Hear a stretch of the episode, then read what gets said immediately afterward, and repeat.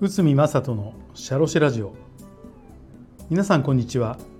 社会保険労務士の内海正人です。この番組では私内海が日常の業務や日常のマネジメントで感じたことをお話しさせていただいております。今回はですね今回も労務に関連することということで、えーと、給料についてです給料の減額で必要なこととは？こちらを解説いたします。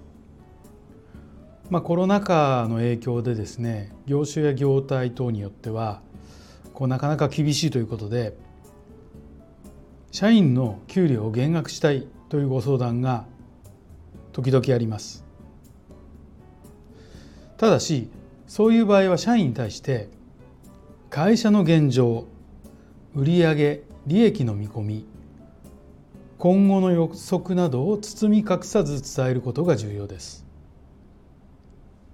そして給料を減額する場合でも減額幅をできるだけ抑える。急激に下がる社員に対して緩和措置を設ける。代替的な条件を提示するなどを行い給料の減額に合意してもらうことが重要なのです。しかしこれを実施せずにトラブルとなりご相談をいただいた例があります。約3年前に景気が悪化してマネージャーたちの給料を20%程度減額しました。そしてこのうち2人が最近になって退職したんですけどそしたら減額分を請求してきたんです。減額後3年間は何も言わずに働いていたので会社としては納得しているんじゃないかなと思っていたんですけど、まあ、こういう結果になったということです。この場合支払う義務があるのかどうか、まあ、あの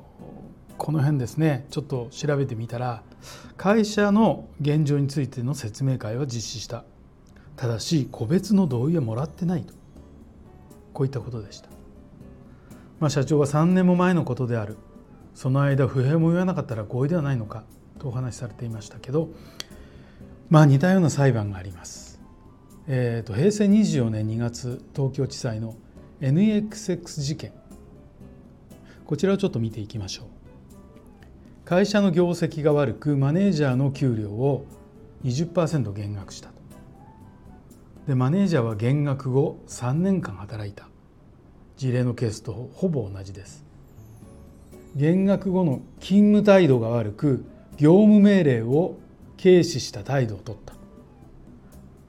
会社はマネージャーを解雇した。マネージャーは不当解雇で減額分も支払いと裁判を起こしたということです。そして裁判所の判断は以下となりました。減額については社員が異議を言わないことイコール同意ということではない。とはっきりさせていたはっきりさせております。20%の減額幅は大きく代替措置等もない。説明会は実施しているけど財務諸表などの客観的データの提示はなかった。として給料の減額分については支払い命令が出たのです。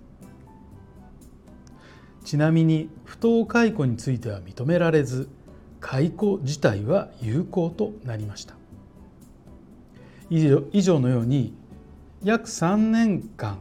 にわたって減額後の給料を受け取っていたとしても社員が給料の減額について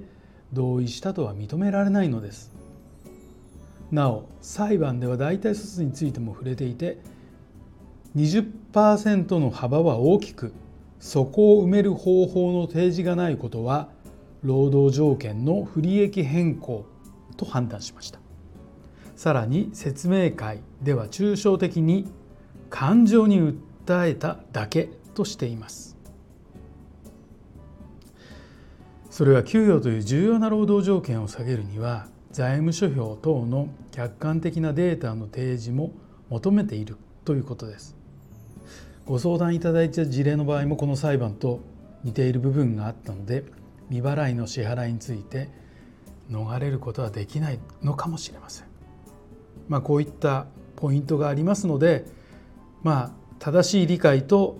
早め早め早めの正しい手続きを行うことが重要なのです。はい、今回は給料の減額で必要なこととは？ということでお話しさせていただきました。本日もお聞きいただきありがとうございました。